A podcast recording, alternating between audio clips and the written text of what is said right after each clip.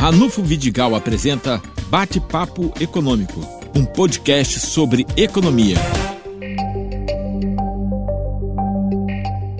Nosso convidado hoje é o professor Marcos Pedrovski, da UENF. É, eu vou começar o bate-bola com ele, porque ele recentemente, um aluno seu, fez uma extensa monografia sobre o passado, o presente e o futuro do centro de campos. Eu queria que ele colocasse para nós quais foram os pontos mais importantes dessa monografia. Ah, bom dia, Ranulfo, bom dia aos ouvintes do programa.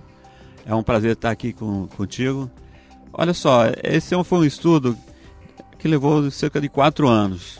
A gente inicialmente começou tentando entender os efeitos daquele projeto de revitalização do Centro Histórico de Campos que foi realizado no, ou se tentou realizar no governo da prefeita Rosinha Garotinho e ao longo do tempo, já que o programa teve, aquele projeto teve uma série de descontinuidades, a gente acabou enveredando por um estudo de algo que a gente detectou, que era justamente o desmanche de parte dessa arquitetura eclética é, e deco que existe no centro, é, uma destruição silenciosa em muitos casos, para ah, o que eu considerei é, uma reserva de mercado para um outro ciclo da economia que não seja tão estagnado e depressivo e deprimido, né, como esse que nós estamos vivendo, e, e, e, o que se viu foi o surgimento de centenas de estacionamentos aqui no centro.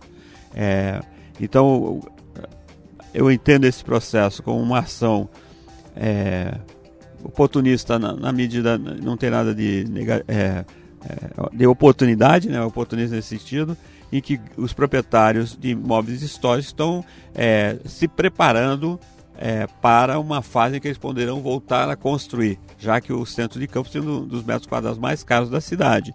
Então, lamentavelmente, isso causa, é, sobre o olhar de com, com, é, complacente do poder público municipal e dos órgãos de proteção do patrimônio histórico, o que eu caracterizo um desmanche do patrimônio histórico aqui no centro de Campos, é, arquitetônico, é, apenas para formar uma grande reserva de, de, de solo urbano para a construção futura.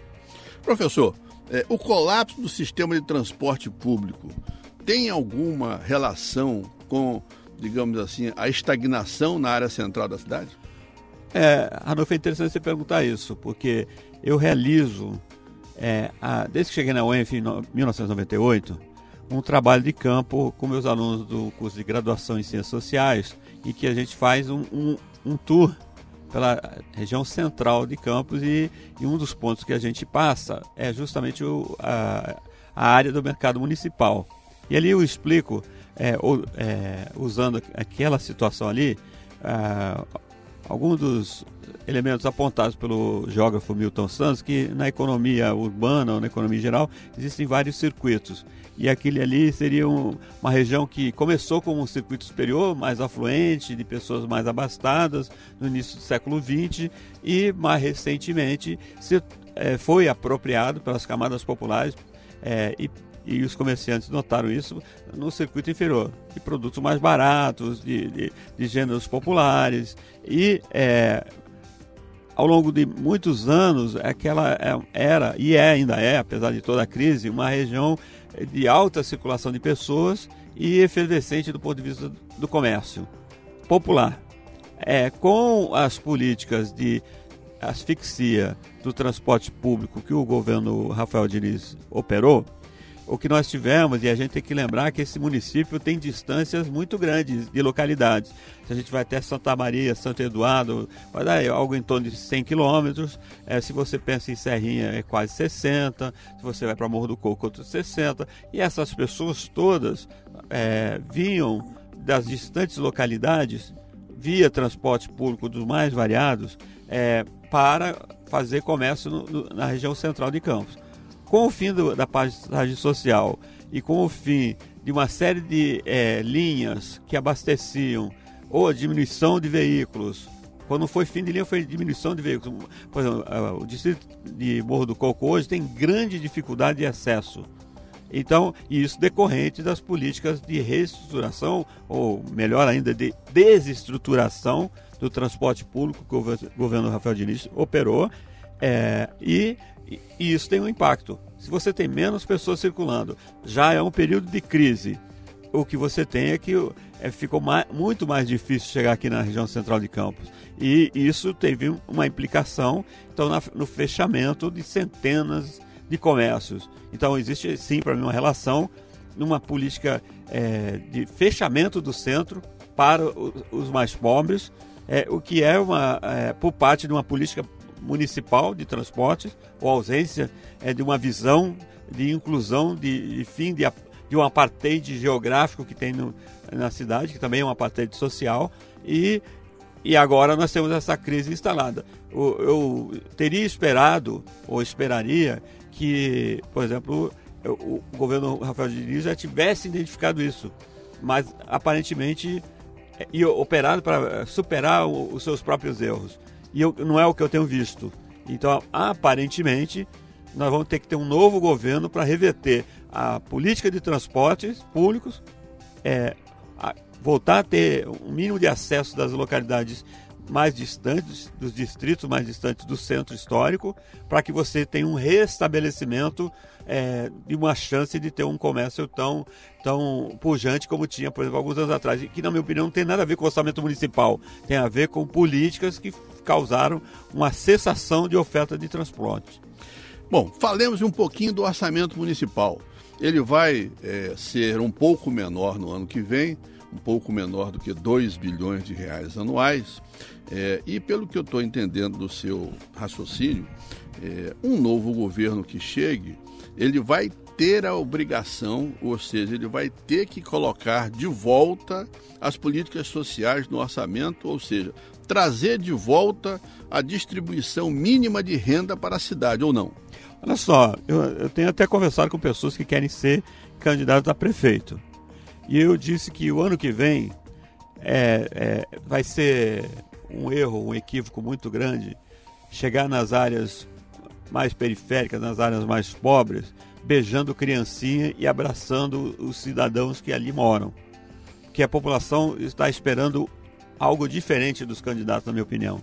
É só você conversar com as pessoas na rua, porque elas vão querer um governo que recoloque os pobres como prioridade no orçamento, coisa que foi cessada no primeiro dia de governo do Rafael Diniz. E ele só aprofundou isso. Então, é, Campos, você, quando eu ouço assim, pô, Campos só tem um orçamento de 2 bilhões. Não, 2 bilhões é muito dinheiro. Tem algo é, essencialmente errado com o que está se fazendo em termos de gastos.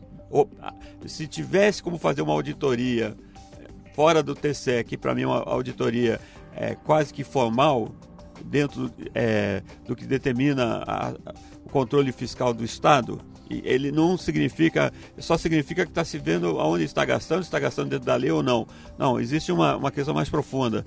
Como é que se explica o gasto com a máquina pública e com o custo operacional de secretarias importantes como saúde e educação, quando, por exemplo, na área da educação, você está terminando o ano com muitas escolas sem uniforme e sem livros. Livros esses que, teoricamente, são gratuitos, entregues pelo MEC. Os hospitais, nós temos casos gritantes, como o Hospital Geral de Guarulhos, é, que o teto de uma sessão inteira caiu, quando se sabe que esse é um problema de vários governos. Então, se falou que ia se otimizar a gestão, se otimizar o gasto. Como é que se explica que também o Hospital São José, nas últimas chuvas, teve sessões inteiras chovendo dentro do hospital? É, aí eu falo, mas custou barato operar essas estruturas? Tem sido barato? Não, tem sido muito caro aparentemente. É, e porque, por exemplo, os, os, hospitais conveniados, por exemplo, estão há meses sem receber um tostão. Então, mas se você olhar para o nível de gasto da Secretaria de Saúde, não é baixo. Se olhar para o nível de gasto da Secretaria de Educação, não, não é baixo. Nós estamos falando de 800 milhões na saúde e 450 na educação. Não, é 1 um, um bilhão e 200 milhões. E não se explica a qualidade não está relacionada diretamente ao gasto. Ajudando a comparação, o Flamengo, que acabou de ser campeão de tudo, vai faturar esse ano, é o maior clube do Brasil, um bilhão. Então, um bilhão e duzentos não é pouco, ou não? Não, não, é muito dinheiro.